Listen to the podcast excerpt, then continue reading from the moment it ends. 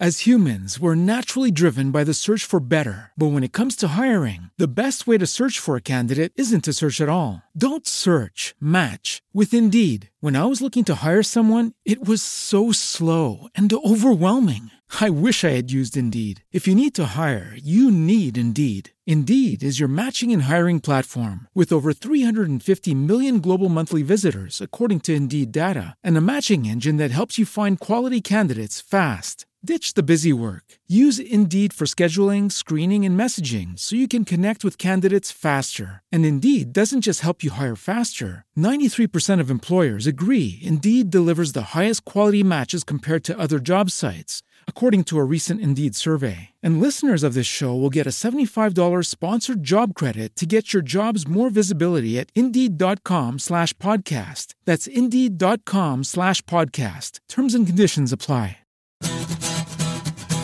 Bienvenidos. Estamos en Planeta Caracol. Compromiso de vida. Estamos en Caracol Radio, estamos de fin de semana siempre en Planeta Caracol, muy temprano acompañándolos, siendo ustedes nuestra mejor compañía y hoy queremos sin duda resaltar lo que significa la primera expedición científica en tiempos de pandemia aquí en Colombia. El escenario el río Guaviare. Un grupo muy importante, interesante, de científicos, 40 en total, en un barco, 11 días, pero con todos los protocolos de bioseguridad y allí, por supuesto, Fernando Trujillo, Fernando, director de la Fundación Omacha. Muy buenos días, bienvenido a esta tu casa, Caracol Radio, a Planeta Caracol, ¿cómo vas?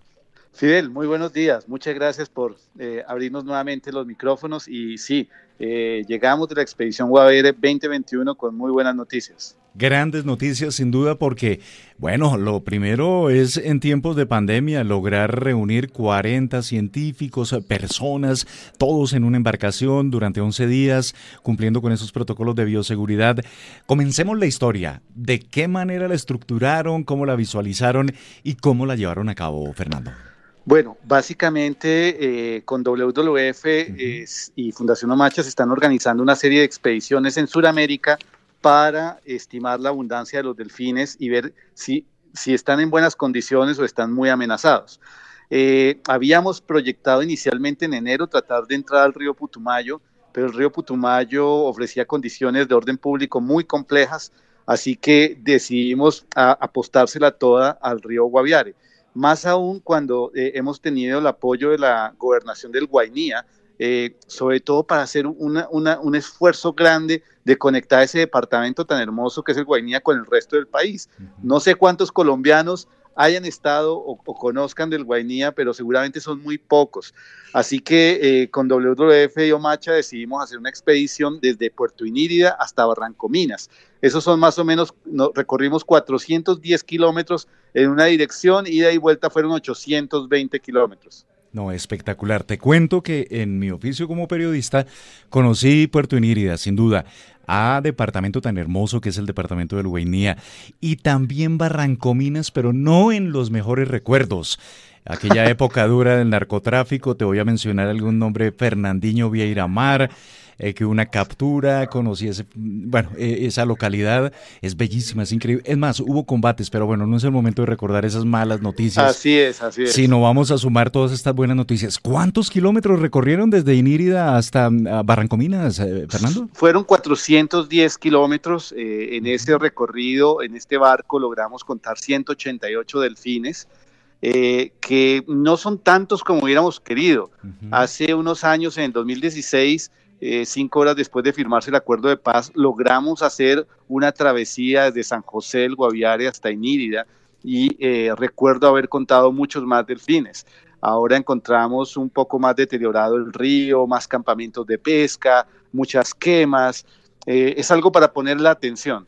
Pero lo, lo, positivo es que realmente se logró vincular organizaciones e investigadores de todo el país fue la Universidad del Quindío, la Universidad del Tolima, la Universidad de Ibagué, fue Proterra, eh, Paisajes Rurales, nos acompañaron la, la mesa indígena del sitio Ramsar de, de, nos acompañó la Asociación de Campesinos, estuvo la CDA, la Gobernación, nuestro Instituto Sinchi de Investigaciones. Entonces creo que, que se logró, WWF logró unir a, muchas organizaciones importantes para levantar información que no existe de ese pedazo del país. Un pedazo maravilloso y muy importante.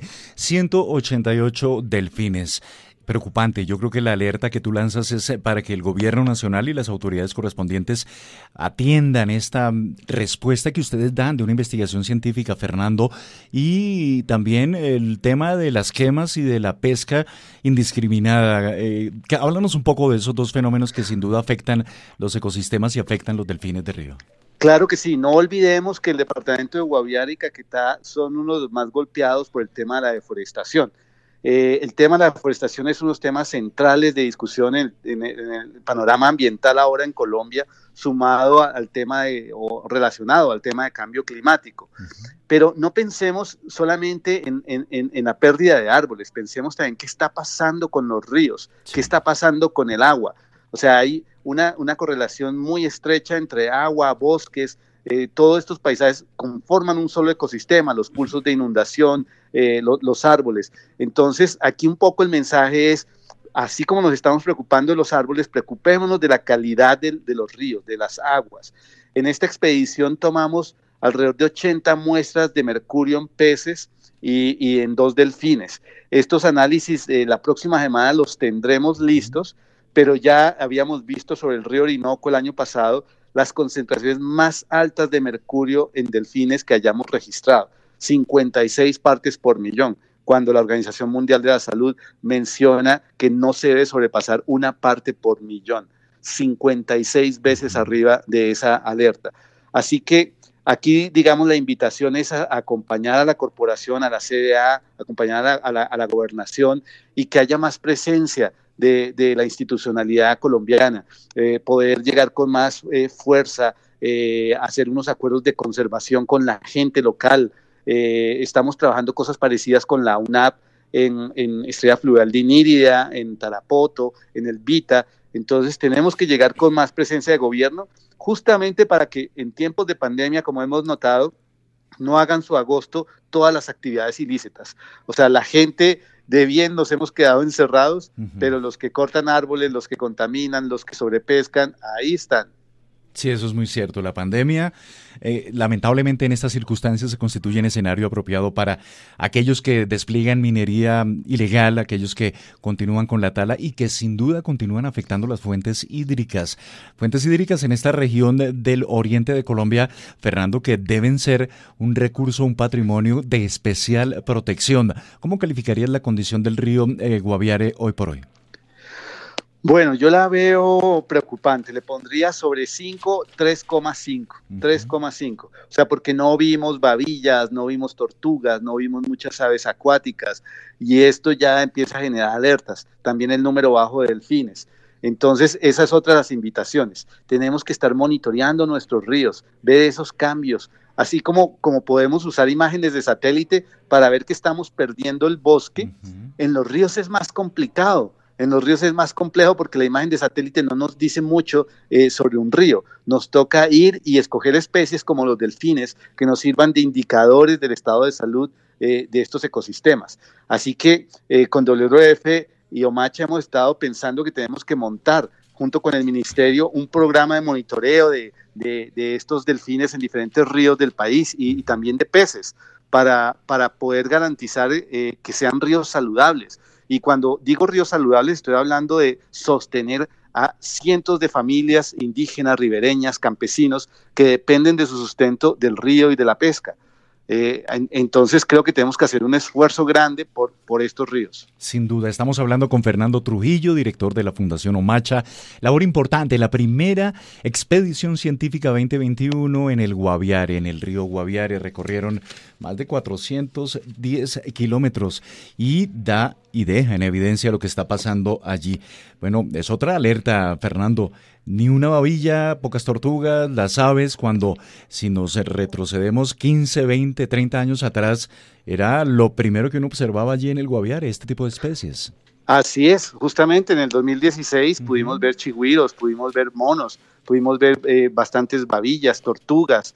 Eh, esta vez no, esta vez no, y eso nos deja un sinsabor y nos deja un poco preocupados, pero con mayor ganas de, de volver y de trabajar y de construir procesos con la gente, que eso es lo fundamental.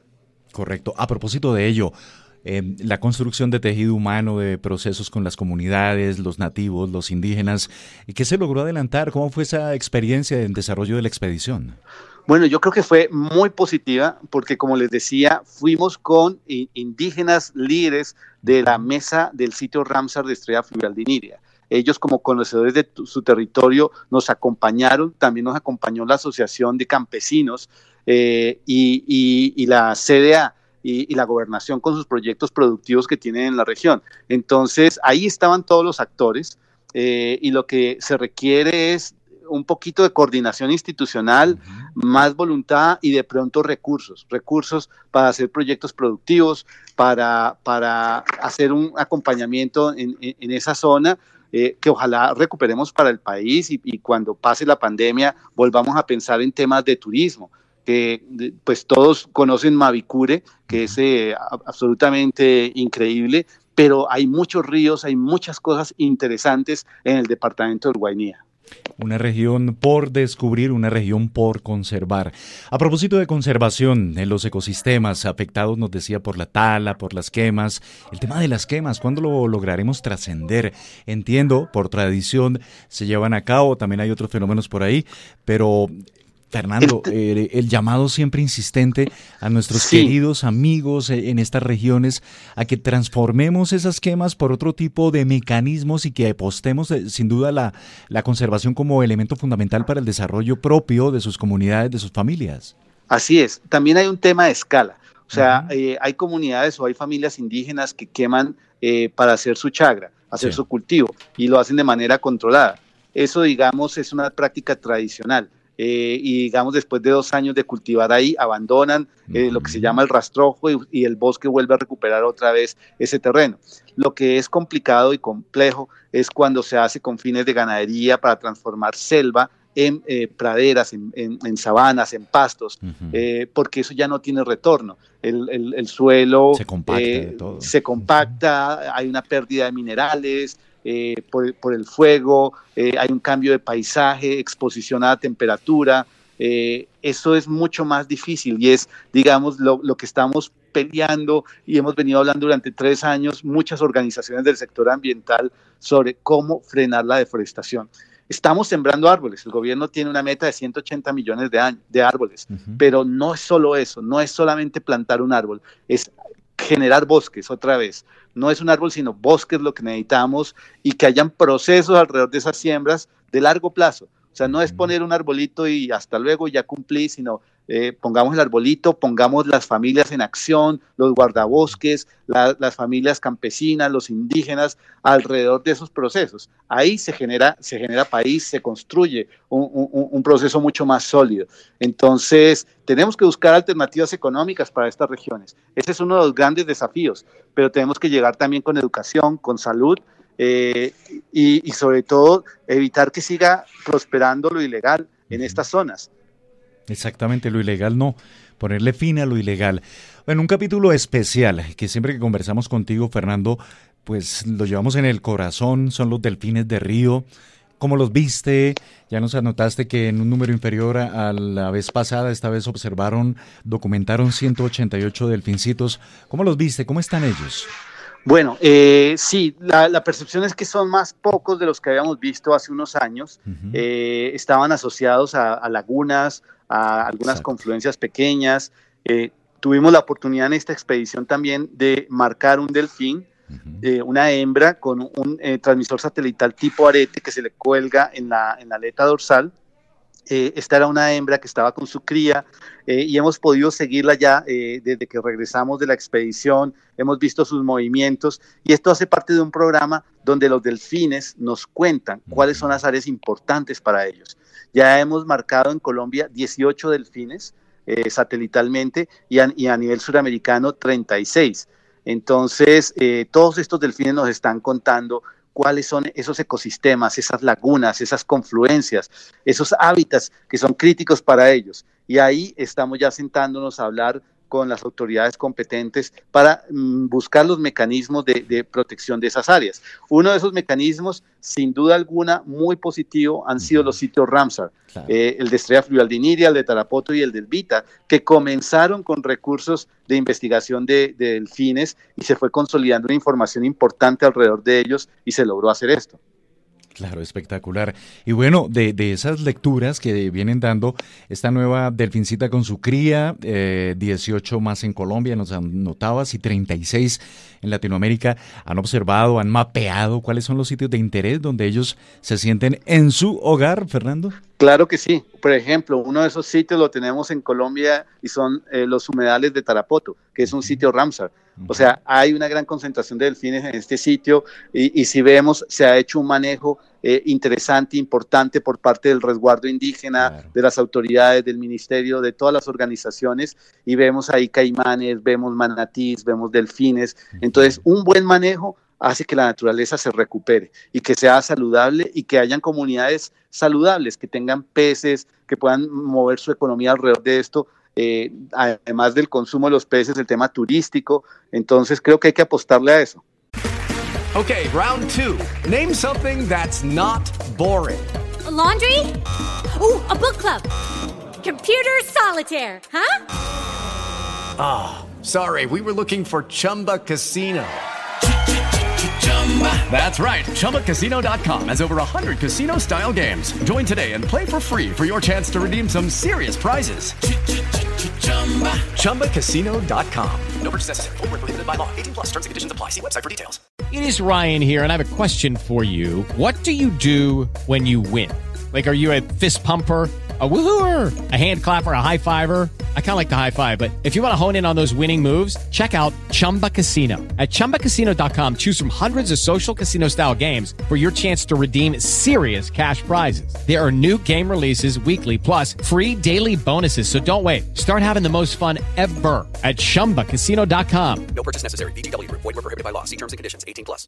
Sin duda. Pero muy importante estas alertas, muy importante lo que vienen desplegando allí, Fernando. en torno a este río maravilloso, el río Guaviare, la primera expedición 2021, en tiempos de pandemia, ojo. Pero bueno, ya lo ha dejado expuesto claramente Fernando lo que pasa allí, esas quemas, la tala, los delfines están contando lo que está pasando con ellos. No hay lagunas, quizá por ello tampoco los, las babillas, Fernando, las tortugas, eh, o ya son sitios que han sido intervenidos y por ello pues expulsan estas especies.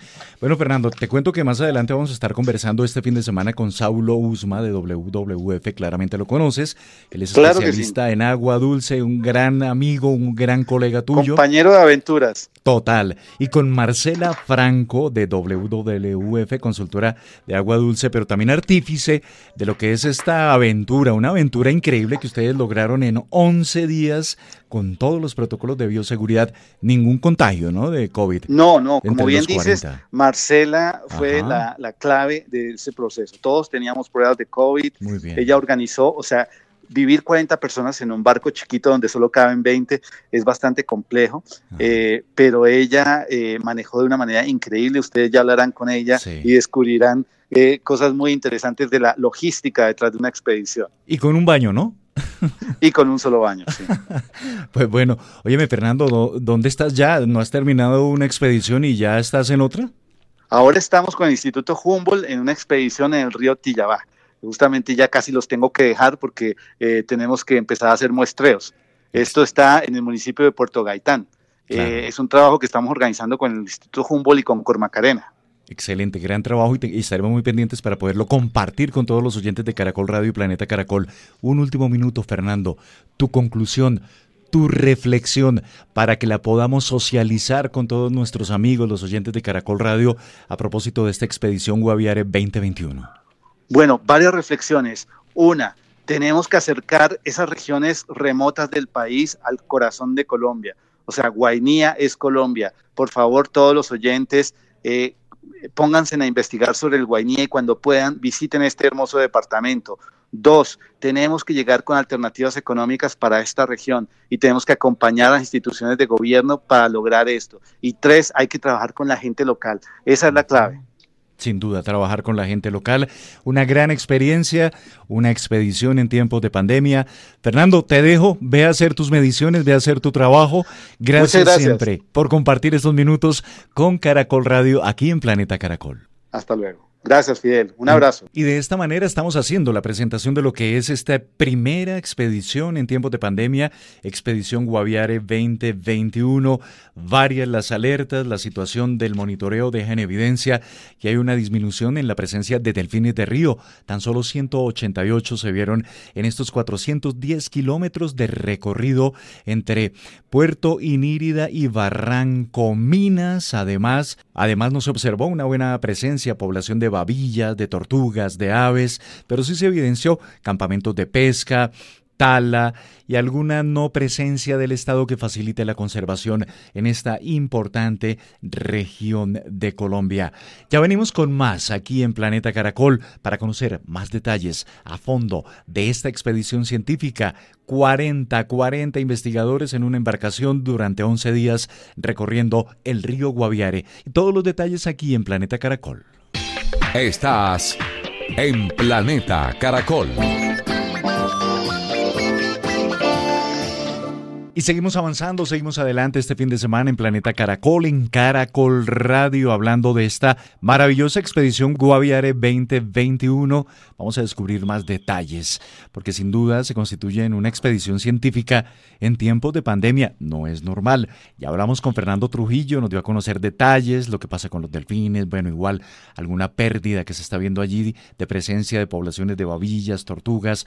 Hizo su llamado, por supuesto, a trabajar con la gente local a proteger este departamento maravilloso, el del Guaviare. Fueron 410 los kilómetros que recorrieron. 11 días, 40 personas en una embarcación. Es momento de saludar a Saulo Usma, amigo de Caracol Radio de Planeta Caracol. Saulo es especialista en agua dulce de WWF. Saulo, ¿qué tal? Bienvenido a Caracol Radio, a Planeta Caracol. Eh, Fidel, eh, un gusto estar compartiendo contigo y con todos tus, tus radioyentes. Pues bueno, Saulo, nos decía Fernando Trujillo que tú eres amigo de aventuras y esta sin duda una aventura increíble, valiosa, que entrega muchos elementos por parte de los científicos de ustedes sobre lo que está pasando allí en el río Guaviare.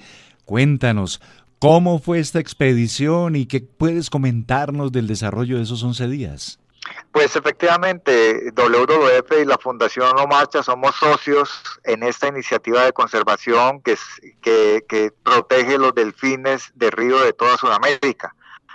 En esta ocasión estamos en una región bastante especial porque es el punto de encuentro entre las cuencas eh, del Amazonas y del Orinoco, que es el río Guaviare, que como tú bien sabes, Fidel, casi que es el que da origen al gran río Orinoco. En esta ocasión estamos entrando en una zona que pocos colombianos hemos visitado y creo que muy pocos científicos habíamos tenido la oportunidad de muestrear y efectivamente, como decía Fernando, eh, ya hay unos resultados bastante prometedores en lo que fue la estimación de abundancia de los delfines de río de esta importante región. Allí en ese punto, ¿cuál puede ser el factor, Saulo, que haya desencadenado que los delfines no estén o hayan buscado otros sitios o los hayan pescado, los hayan eliminado. ¿Qué pudo haber pasado allí? No, eh, de todas maneras tenemos que tener cuidado con las eh, conclusiones, son Ajá. resultados preliminares, estamos apenas, en, como acabo de decir, entrando en una región que desconocíamos. Eh, lo que sigue ahora y que están muy atentas nuestras autoridades pesqueras, ambientales y territoriales es que estos, esta información preliminar nos sirva como información de línea base para poder empezar un programa de monitoreo de esa diversidad tanto de plantas como de animales, pero también como para hacerle seguimiento a lo que Fernando expuso como una posible disminución de la población de delfines. Eh, nos, nos falta, eh, creo que en este futuro próximo, volver a la región, hacer un, un, un, estudio similar y creo que eso va a dar mucha más confiabilidad, digamos, a qué es lo que está pasando o si solamente fuimos testigos de una foto temporal que, que, tuvimos en, esta, en este periodo que hicimos el muestreo. Claro, claro. Y en ese primer muestreo, ¿qué nos puedes compartir en cuanto a especies de río, a la fauna, a los animales? ¿Qué nos puedes compartir? ¿Qué avances tienes en este momento? Este es uno de los resultados que más queremos eh, visualizar y del cual nos sentimos más orgullosos por lo que te decía Fidel. Eh, nunca antes habíamos logrado entrar en estas regiones, así que el conocimiento que teníamos de ellas era como el, que tenemos de la Antártida, pues que, no está muy cercana a nosotros. Eh, por orden público nunca habíamos podido entrar, ahora se facilitó esta entrada y logramos, por ejemplo, colectar cerca de 700 ejemplares de plantas que los investigadores del Instituto eh, Chinchi, especialmente de Iron Cárdenas, nos dice que pueden corresponder a cerca de 400 especies de plantas. Esto lógicamente incrementa eh, la riqueza florística que se tiene para esta región.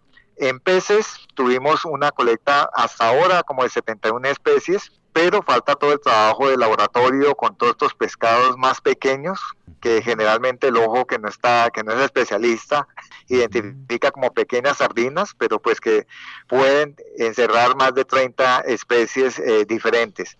Para aves eh, encontramos 186 registros de, de, de, especies, 186 especies, que es un registro bastante alto para esta zona, con presencia de guacamayas que vimos con sus nidos, lo cual nos dice que es un hábitat bastante prístino eh, para, esta, para este grupo. Igualmente logramos colectar siete especies de murciélagos, 18 eh, de anfibios y 20 de reptiles. Esto, como te digo, nos parece que incrementa el conocimiento que tenemos de nuestra región y pues lógicamente nos estimula a seguir eh, protegiendo el patrimonio ambiental de, de, los colombianos. Qué bueno, y bueno, ¿qué pasa con estas muestras entonces ahora? Cuando hablamos de siete especies de murciélagos, 18 anfibios, 20 reptiles, 71 de aves, eh, ¿estos pasan a un estudio científico, valoración, identificación, especies, familias? ¿Qué viene ahí? ¿Esa labor de, de laboratorio? Exactamente, viene ya la labor de laboratorio que consiste eh, básicamente en identificar, limpiar y catalogar eh, cada uno de esos especímenes y lógicamente la, identificación precisa de a qué especies corresponden. Por eso hablábamos de resultados preliminares. Lo que sigue entonces es cuánto eh, fue el total de especies que, que se logró registrar en esta región geográfica del país y esto se sube al sistema de información biológico que tiene Colombia. Colombia es muy avanzada, digamos, en tener muy organizada su información de biodiversidad y esto permite, una vez más, eh, tener eh, un incremento en el conocimiento de esta, de esta diversidad, tanto de flora como de fauna. Claro, y podríamos tener alguna sorpresita, ¿no? Alguna especie endémica, quizá que no haya tenido registro. ¿Cabe la posibilidad? Pues eh, hay una especialista en libélulas de la Universidad de los Andes y posiblemente digo que había un nuevo registro o para Colombia o eh, el trabajo en, el laboratorio va a determinar si es una nueva especie para la ciencia. Seguramente algo similar nos pasó con, en esta ocasión pudimos hacer muestreos en peces de profundidad, es decir, esos peces que están a más de 18 metros eh, eh, casi en el fondo del río eh, Guaviare y ya por lo menos tenemos el registro de, dos peces eléctricos que allá llaman viringos para el país. Entonces sí, sí se empiezan a, sí se empiezan a destacar, digamos, este tipo de registros, ¿no? No, qué bueno, qué bueno los viringos. 18 metros de profundidad, un río imponente. Es increíble, ¿no? Porque estamos en época seca. Eh, nosotros hicimos un, estudio de, profundidad o batimetría, como se dice, y se entiende pues que eh, en época de, invierno es en el punto que tomamos los 18 metros va a subir 10 metros más. Es decir, estamos hablando de profundidades de 30 metros eh, en estas zonas. Y las guacamayas, yo recuerdo en algún momento tuve la oportunidad de estar en Barrancominas, Saulo, y sí, sin duda es una región increíble, una región bueno, en su momento era orden público y estuve allí por razones de orden público, pero las guacamayas son magníficas y espera uno a las seis de la tarde ella con sus hijos y esos nidos es una sinfonía increíble. Exactamente, y aquí tuvimos la posibilidad de ver bandas mixtas, es decir, iban especies de guacamayas con, con loros de, de, tamaño medio y periquitos que son eh, pues loros mucho más pequeños. Sí. Eh, y como tú dices, eh, eh, el, ruido pues es música para nosotros que después de estar en una cuarentena pues obligada, pues lógicamente somos gente de campo y esto fue para nosotros una, una experiencia renacentista ahora que estamos pasando la semana, la semana Santa, ¿no? Sin duda, sin duda. Esa, esa región, ese departamento, el Guaviare, es un escenario que, bueno, trabajándolo con todo el apoyo de la comunidad científica, en coordinación con las comunidades locales, con los indígenas, con la gobernación, por supuesto, con todas las autoridades ambientales, se constituye en un laboratorio para ustedes y para la comunidad. Yo creo que estos descubrimientos que ustedes han traído, estas muestras, van a permitir eh, entregarnos muchos más elementos para considerar la riqueza de esta región del país. ¿Qué elementos de esta expedición eh, le llamó más la atención, Saulo, desde el punto de vista suyo, científico, o que lo haya impactado? Eh, cuéntanos un poco de eso. Pues en términos generales me impactó de todas maneras. Lo que te decía, estar en una zona del país que, pocos científicos han logrado eh, entrar. Eh, esto ya constituía, digamos, el llenado de un vacío de información que el país tenía y que creemos ya empieza a, tener registros de esa parte geográfica del, país. Lo segundo, me impresionó mucho el trabajo que desarrolla el Instituto Sinchi. Eh, en este caso, eh, estuvo con una organización de paisajes rurales haciendo el muestreo botánico y en compañía de un investigador local que logra subir eh, a, pulso, a mano, se sube casi a las copas de los árboles, pues ellos lograron hacer un muestreo casi que del techo del, de la selva, es decir, el dosel de la selva. Esto me pareció impresionante porque pues generalmente lo que uno registra en la parte, digamos, de plantas, pues es lo que tiene mucho más a la mano, ¿no? Lo, que está cercano a dos metros. Aquí estamos hablando de un muestreo de más de 10 metros de, de, altura y pues lógicamente es bastante significativo los resultados que allí vamos a obtener. Algo similar nos pasa con los ecosistemas acuáticos, con estas redes de profundidad que tuvimos. Tuvimos el apoyo de un colega venezolano, experto en este tipo de muestreos, y con la, eh, con la investigadora de la Universidad del Tolima y la Universidad de Ibagué, pues logramos eh, hacer creo que uno de los primeros muestreos de profundidad de peces eh, que, tiene, que, se tiene registro en el país. Esto lógicamente va a incrementar el conocimiento que tenemos de, de nuestra diversidad de peces porque generalmente todo lo que conocemos es lo que logramos muestrear entre 1 y 3 metros de profundidad. Así que bajar a más de 10 metros, pues eh, sabemos que nos va a, dar nuevos, nuevos conocimientos. Claro, claro. Y a propósito de los ríos, eh, tú, especialista en agua, ¿Cuál es la condición hoy del río Guaviare en estos tiempos, en un tiempo mm, de temporada seca, podríamos decirlo? Las lagunas, los afluentes que lo alimentan. Mm, ¿Qué conclusiones sacas inicialmente, Saulo? Pues estos ríos, eh, según los botánicos, tienen una flora de sabana que se inunda. Era, es, un ecosistema que no se ha muestrado mucho en el país. Eh, así que, que, está esa contribución. Nosotros habíamos hecho un, hace, hace unos años el estudio de la salud del río Orinoco y habíamos logrado también eh, discriminar cómo estaba la salud de los distintos afluentes del río en Colombia. El río Guaviare parecía que estaba en una, en una calificación de 1 a 5, siendo 5 pues una, una calificación muy óptima de, de excelente salud aparecía que estaba con una calificación de casi 3.5, es decir, estaba bien, pero ya se veían ciertas amenazas que estaban afectando su integridad o su salud ecológica. Esta vez creemos que vamos a tener la oportunidad de empezar a ajustar eh, esos, esos datos y esas variables con las cuales habíamos determinado esa calificación. Es posible que esté cercano eh, a, esa misma, a esa misma nota de 3.5, pero yo creo que con tendencia a la alza. Ok, o sea, se ve un buen panorama allí. Pues es que estos, estos índices, estos indicadores, lógicamente dependen de las variables y la actualización de las variables que tengamos. A, mejor información, pues eh, lógicamente es mejor el diagnóstico. Es exactamente lo que pasa con nuestra salud, ¿no?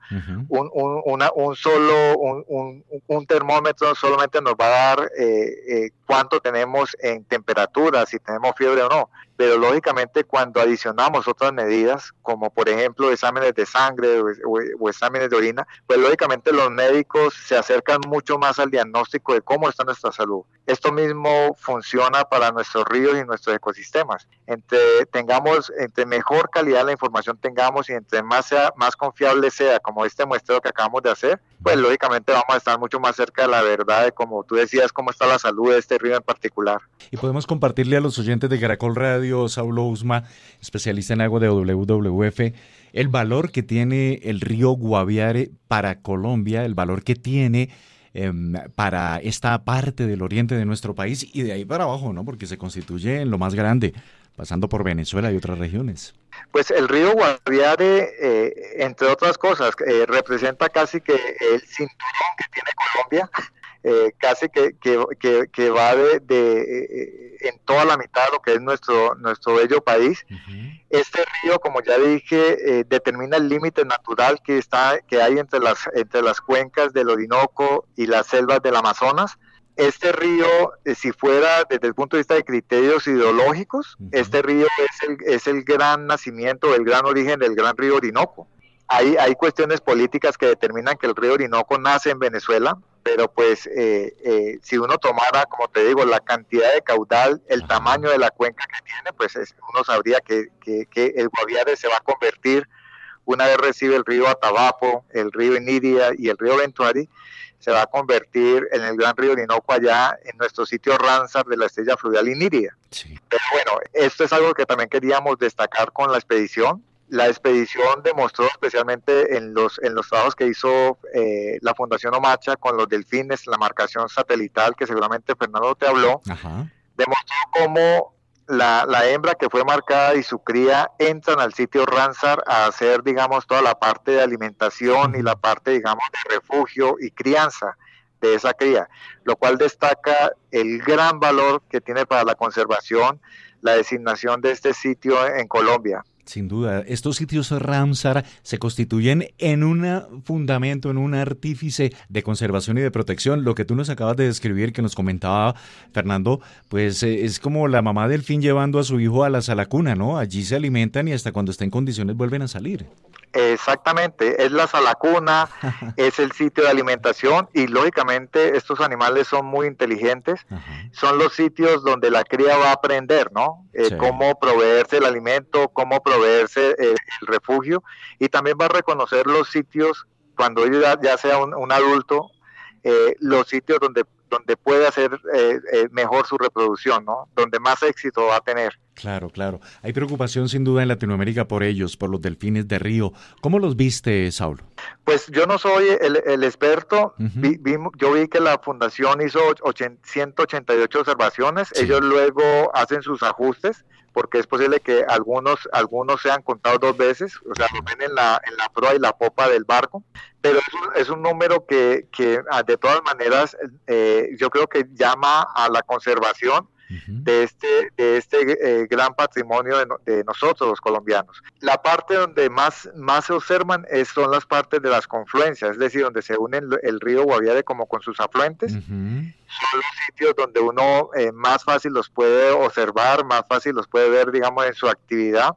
Para, para, uno como, como colombiano yo creo que es, es emocionante no saber que tenemos eh, un animal de este tamaño eh, o de estos tamaños pues en, nuestros ríos. Yo vi en términos generales eh, bien, pero pues eh, sé que el experto que es, Fernando Trujillo está haciendo en este momento la comparación con los registros que tuvimos en el 2016, hace cinco años, y esto pronto, digamos, sabremos cómo está la tendencia poblacional, ¿no? si están disminuyendo o si se han mantenido estables en el tiempo. Correcto. Estamos hablando con Saulo Usma, especialista en agua de WWF y principal actor de esta expedición científica Guaviare 2021 en tiempos de pandemia. Bueno, Saulo, cuéntanos tu conclusión de esta expedición. Dos, tres elementos para llamar la atención, la conciencia de los colombianos en fijar los ojos en esa región, en el Guaviare. El primero, que juntos es posible. Después de una pandemia tan larga, logramos unir los eh, los esfuerzos y el aporte de muchas organizaciones, muchas universidades. Nuestra gobernación del Guainía y la corporación CDA fueron claves para apoyarnos, digamos, en la realización de este estudio que ellos quieren visualizar la gran, la gran riqueza que tienen eh, eh, en términos de flora y fauna. El acompañamiento del Instituto Sinchi también fue clave porque pues ellos garantizan, digamos, que eh, mucho del material que se colectó realmente lleguen a, las colecciones científicas Lo segundo que quisiera destacar yo, además de, el, trabajo colaborativo que tuvimos, fue el poder ingresar a una región del país que desconocíamos. O sea, el incremento del conocimiento es clave destacarlo. Y tercero, las proyecciones que tenemos. La gobernación del Guainía en este momento está muy interesada en, desarrollar un proyecto editorial que le permita a los colombianos eh, conocer cuál es la riqueza eh, tanto cultural, ideológica como, como de diversidad biológica que tiene el departamento del Guainía.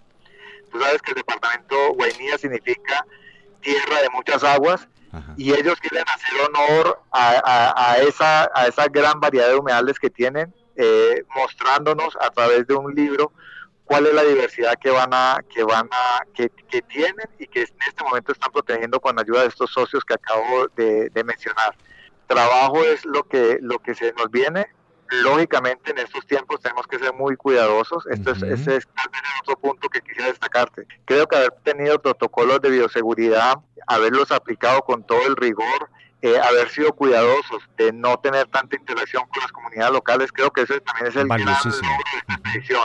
Hubiera sido fatal pues tener alguna persona eh, con algún problema con, con COVID y creo que logramos de verdad a través de estos protocolos eh, no tener ninguna de, estas tristes novedades. ¿no? No, excelente.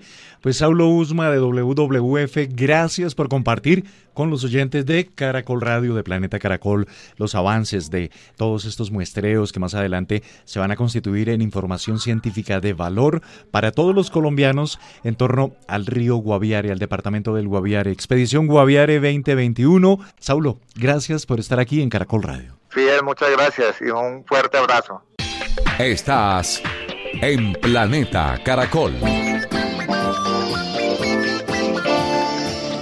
Estamos de fin de semana, estamos en Planeta Caracol, en Caracol Radio y bueno, ya todos quedaron fascinados con lo que fue esta conversación que tuvimos con Fernando Trujillo, con Saulo Usma, Fernando director de la Fundación Omacha, Saulo especialista en agua dulce de WWF, esta primera expedición científica en tiempos de pandemia, Expedición Guaviare 2021.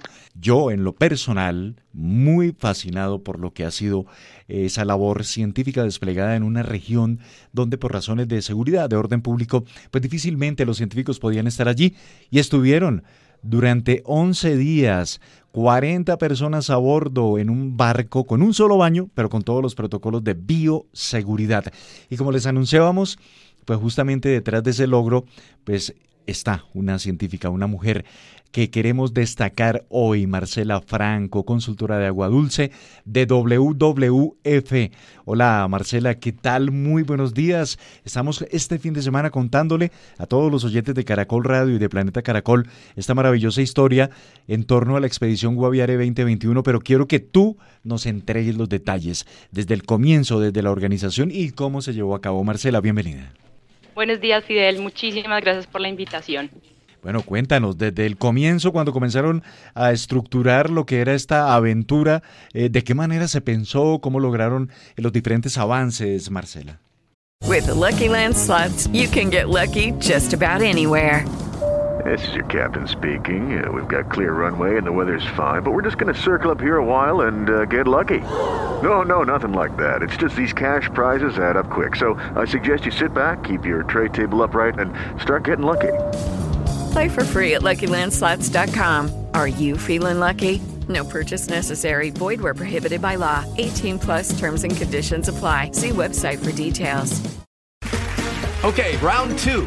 Name something that's not boring. A laundry? Ooh, a book club. Computer solitaire, huh? Ah, oh, sorry. We were looking for Chumba Casino. That's right. ChumbaCasino.com has over 100 casino style games. Join today and play for free for your chance to redeem some serious prizes. ChumbaCasino.com. No purchase necessary. Full prohibited by law. 18 plus terms and conditions apply. See website for details. Bueno, Fidel, creo que esto es todo un proceso que se planifica con algunos meses de anticipación. Empieza por eh, todo el tema presupuestal, todos los contactos en la zona, las personas que van a ir a campo.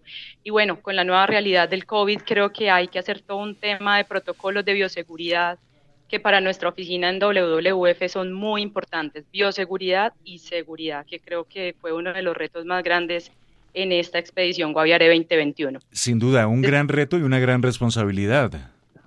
Bastante, bastante, porque además teníamos que coordinar de que las 40 personas que íbamos a montarnos en ese barco, incluyendo la tripulación, todos nos hiciéramos la prueba de COVID. Entonces creo que era un gran reto, además de mantener y, digamos, conversar con las personas, científicos, locales, tripulación, para que tuviéramos el mayor distanciamiento social posible 15 días antes de que nos montáramos en el barco. Y eso se cumplió con toda y absoluta rigurosidad con toda la rigurosidad. Todas las personas nos hicimos la prueba, todas las personas nos montamos al barco con tapabocas y cuando garantizamos que ya no tuviéramos, pues que ninguna persona tuviera ningún síntoma, entonces nos quitamos los tapabocas, ya que además no íbamos a tener contacto con nadie. Y este era el otro punto que era un reto y era no tener contacto con las comunidades indígenas, aparte de las personas que iban a estar en el barco, ya que nosotros, pues que veníamos de ciudades como Cali, Armenia, Ibagué, Medellín, Bogotá, pues tenemos mayor eh, probabilidad de contagio, además que en Inírida, que es la ciudad principal de donde íbamos a embarcar, ya la mayoría de las personas tenían por lo menos la primera dosis de la vacuna. Ah, bueno, perfecto.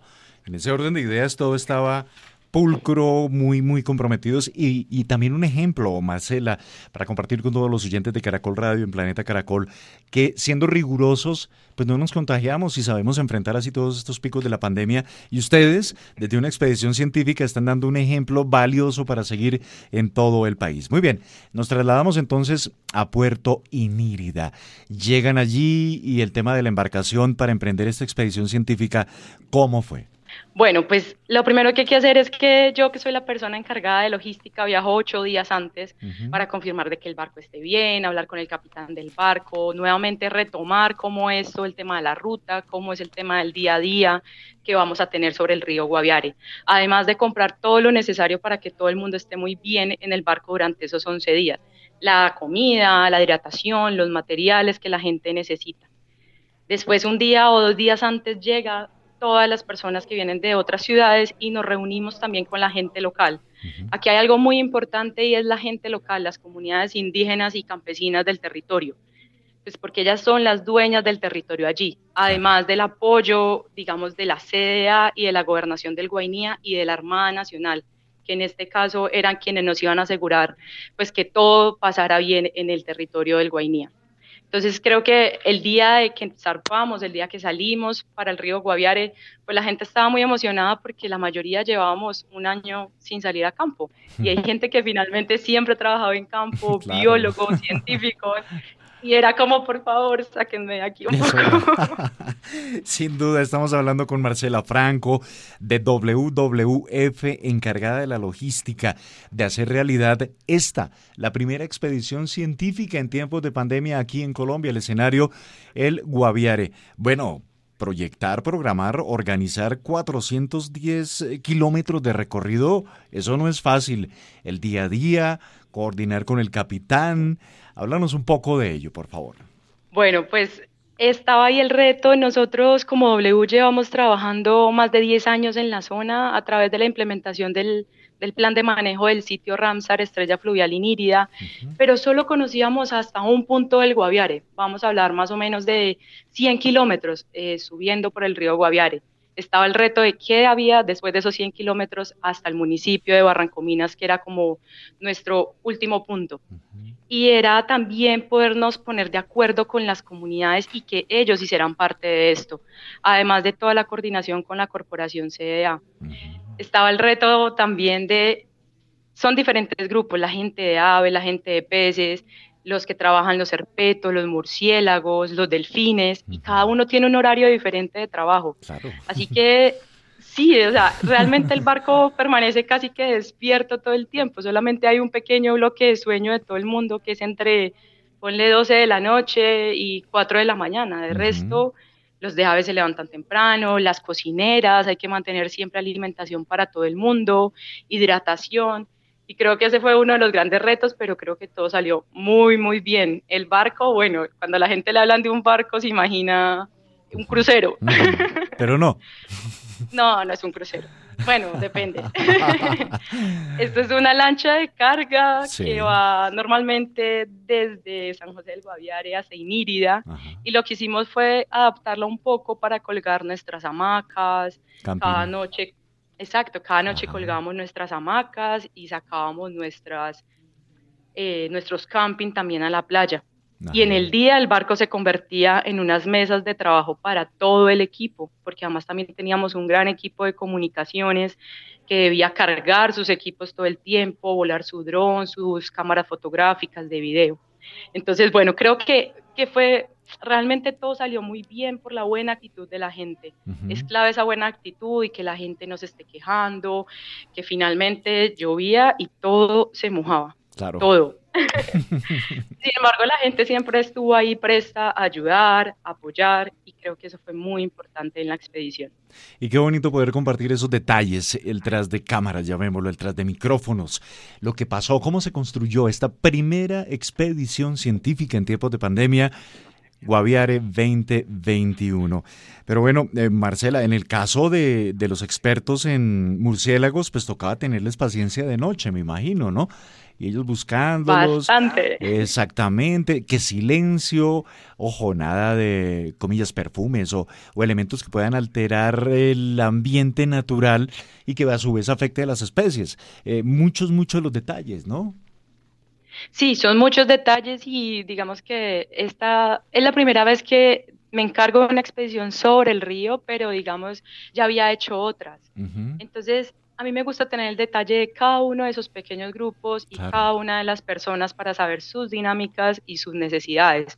Creo que esa es la forma de tener lo que más se pueda bajo control. Siempre van a surgir imprevistos, pero creo que tener como toda una lista de chequeo es muy importante para que en la mitad del río, después de que llevas cinco días, de pronto no digas, "Ah, me faltó tal cosa, ya no hay nada que hacer.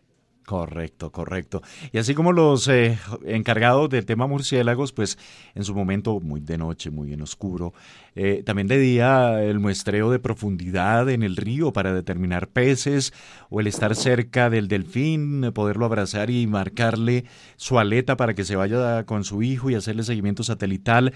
Es la construcción permanente, ¿no? De una labor científica en desarrollo de una expedición. Sí, creo que es, es muy importante que todas las personas, y aquí fue exitoso porque nos reunimos antes, tuvimos llamadas, videollamadas antes para coordinar todo, eh, toda la expedición, y todos los científicos nos unimos, digamos, a eso. Pero ese día a día, digamos, la dinámica del día a día es muy importante, resolver rápidamente lo que se pueda resolver. eh, pues hay otras cosas que tal vez no se pueden resolver, pero todo, todo el mundo estuvo muy presto y con muy buena energía. Chéverísimo. Y bueno, cumplidos estos 11 días, cumplido el desarrollo de la expedición, eh, ¿qué conclusiones eh, nos puedes compartir? Ya en, lo global, en lo material, han hecho diferentes tipos de muestras, eh, tomado fotografías aéreas, también muestras, por supuesto, de peces, del agua, de, las plantas allí, una importante participación, presencia del Instituto Sinchi en esta expedición. ¿Cómo catalogas tú las diferentes conclusiones que nos puedes compartir, Marcela? Creo que en términos de biodiversidad es una gran experiencia porque no, no, antes de eso no teníamos muestreo sobre el río Guaviare, por todo el tema también de conflicto eh, armado en la zona. Entonces, creo que es muy importante por primera vez tener qué tenemos sobre el río Guaviare.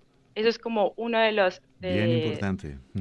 Sí, exacto. En este momento todos los, los científicos tienen en sus laboratorios, ya recibieron todas las muestras, porque después de que se acabe la expedición, ellos regresan a sus casas, las muestras se quedan en el territorio y después yo me encargo de que a cada uno le lleguen sus muestras a las universidades, a los institutos como el Instituto Sinchi, a las universidades como la Javeriana, la Universidad de los Andes, la Universidad del Quindío, la Universidad del Tolima y después ellos arrancan todo un proceso de laboratorio e identificación de muestras, porque aquí viene un punto y es que tú haces en uno de los días, haces una pesca, puedes identificar algunas de las especies, pero los pequeños peces solamente se identifican en el laboratorio.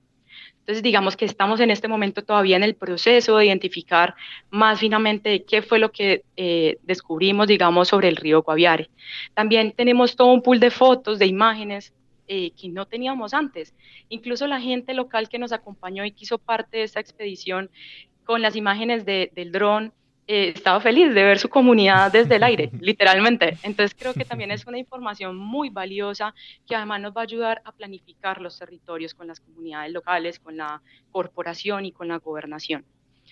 Todavía estamos realmente en ese procesamiento de las imágenes porque fueron muchas y muchas fotos que significan tiempo para poder procesar y poder tomar en cuenta cada una como esas experiencias, pero bueno, ya, ya casi estamos terminando realmente. No, no, increíble, fabuloso. Y un departamento que tú lo anotabas, eh, supremamente valioso, que es eh, por primera vez que se realiza de una manera minuciosa, con toda la experticia del caso, una expedición científica allí en el río Guaviare, en este departamento, de recorrido amplio, más de 400 kilómetros desde Inírida, Puerto Inírida, hasta Barranco Minas. Bueno, ¿cuál fue tu sensación cuando llegaste a Barranco Minas? Eh, compártenos un poco ello. bueno, realmente con WWF hemos intentado subir un poco más sobre el río Guaviare, más allá del sitio Ramsar, pero por algunas condiciones no lo habíamos logrado, así que Saulo y yo, Saulo es mi jefe en WWF, eh, estuvimos muy felices de poder conocer otras comunidades, mirar qué estaba pasando en el río, realmente más hacia arriba del río, así que realmente nos, nos causó gran felicidad poder llegar allí. Ojalá en algún momento podamos hacer Barrancomina, San José, el Guaviare, pero todavía las condiciones no lo permiten. No solamente de orden público, porque sí se puede, sino porque allí ya hay que pasar lo que nosotros llamamos los raudales o las cachiveras, que entonces tienes que bajarte del barco, pasar el barco, bajar las cosas. Eso significa muchísimos más días. Pero creo que esto nos quedó que vamos a empezar también un proceso con las comunidades que están más allá del sitio Ramsar. Y menciono tanto el sitio Ramsar porque realmente gracias a la gente que está allí en el territorio, nosotros pudimos entrar con facilidad al río Guaviare, a la mesa Ramsar, a la, a la, a la Asociación de Campesinos ACEFIN y a ese trabajo que llevamos tantos y tantos años trabajando allí. Bueno, y la recepción de la gente la recepción de los eh, lugareños, indígenas, campesinos. ¿Cómo fue al verlos llegar con todos esos equipos, comillas como astronautas, con una cantidad de cámaras, una cantidad de botellitas para guardar muestreo? ¿Cómo fue eso? Bueno, realmente ellos siempre les, les causa mucha sensación y mucha curiosidad con todo lo que llegamos. Ellos, pues igual no tuvimos contacto realmente con las comunidades, solo nos, hacía, nos veían pasar, pero igual ya estaban enterados, por, por digamos que gracias a otras comunidades ya estaban enterados de lo que íbamos a hacer, pero ellos siempre tienen mucha curiosidad de por qué colectamos los peces. Entonces ese trabajo de explicarle a la gente por qué echamos unos peces en formol o en alcohol, la importancia de saber qué es lo que tenemos en el río, o, en las riberas del río para poder cuidar y así conservar y tener un uso sostenible del territorio. Ellos siempre están también encantados con las fotografías. Nosotros siempre les digo que posen o les tomamos fotos haciendo sus actividades normales, pescando, yendo a su conuco, que es como si fuera su chagra, y después no les muestra en la cámara o en el computador y siempre están como todos curiosos de lo que ven allí. No, increíble, fabuloso, maravilloso. Y bueno, tuviste la oportunidad de estar en contacto con los delfines, bueno, en esa marcación que hicieron de la delfincita con su bebé. Sí, fue muy emocionante realmente para mí. Nunca había estado en una marcación de delfines. Eh, pude estar allí muy cerca, pude tocar el delfín, pero también viví, y creo que Fernando lo manifiesta a todo el mundo como esa, ay, esa preocupación que están en esos 10 minutos que el delfín está por fuera del agua. Claro. Pero todo está muy bien pensado, Fernando es una persona experta, claramente, y todo está muy bien pensado y cada una de esas personas que está allí al lado del delfín tiene una labor muy importante. Fue muy emocionante ver cómo después de que soltamos eh, el delfín, la hembra, pues nuevamente se reunió con su cría y se fueron. El bebé estaba ahí pendiente. Realmente sí. Y después ver en la pantalla por dónde se ha ido moviendo ese delfín. Creo que es información muy valiosa para el río Guaviare. No, y con una altísima carga de sensibilidad, porque mm, según nos comentaba eh, Fernando, pues acá eh, esa medición, ese seguimiento permite identificar dónde los delfines gustan estar, ¿no? Y en efecto es un sitio Ramsar protegido donde ese delfincito se va a alimentar, va a aprender mucho de su mamá con esa marcación en la aleta, pero qué bonita historia, me imagino la paciencia del delfincito esperando qué le estarán haciendo mi mamá ya esos señores. Eso fue increíble, tal vez, increíble sin duda. Sí, es muy, muy, muy bonita realmente la experiencia. Fue como un detrás de cámaras también que hicimos nosotros con los fotógrafos y es muy bonita la experiencia. Además, que el delfín esté allí también eh, nos da pistas de que hay gran cantidad de pescado. Claro. Y si hay gran cantidad de pescado para los delfines, también va a haber pescado para las comunidades que viven allí, que viven de ese territorio. Claro, claro, porque esas primeras muestras dan a entender que hay una riqueza una riqueza a pesar de las quemas o a pesar de las talas y de la minería. Eh, un par de delfines, creo, con muestras de mercurio, pero seguir trabajando para la conservación puede ser una de las conclusiones o invitaciones, ¿no? Que puede dejar esta expedición, eh, Marcela. Sí, creo que es una de las grandes invitaciones y pues a que trabajemos realmente de manera articulada entre todas las instituciones entre los dueños de ese territorio, las comunidades indígenas y campesinas por la conservación y sobre todo por el uso sostenible de este territorio. Claro, un uso sostenible que debe servir para todos, un patrimonio, el departamento del Guaviare. Ese río, 410 kilómetros, bueno, tenemos que esperar a los resultados de la expedición ya cuando los laboratorios demuestren, eh, quizá, ¿por qué no?, eh, nuevas especies, ¿no? Bien sea de flora, de fauna. Eh, ¿Tú qué crees? ¿Hay posibilidades? ¿Qué lograste escuchar entre los científicos allí en el barco? yo creo que sí, yo creo que de flora podemos tener muy, muy buenos resultados y lo mismo de peces. Creo que esos dos grupos taxonómicos pueden estar todavía pensando en que podemos tener de pronto nuevas especies no sé, toca esperar un poco a que ellos terminen su, su trabajo de laboratorio y sus informes finales. Claro. 71 especies de peces aproximadamente pueden haber eh, como resultado de esta expedición. 186 aves, registros de 186 aves, eh, 7 especies de murciélagos, 18 anfibios, 20 reptiles. Uy, sobre esto último, ¿reptiles pasó algo o todo estuvo bajo control? ¿Qué cosa?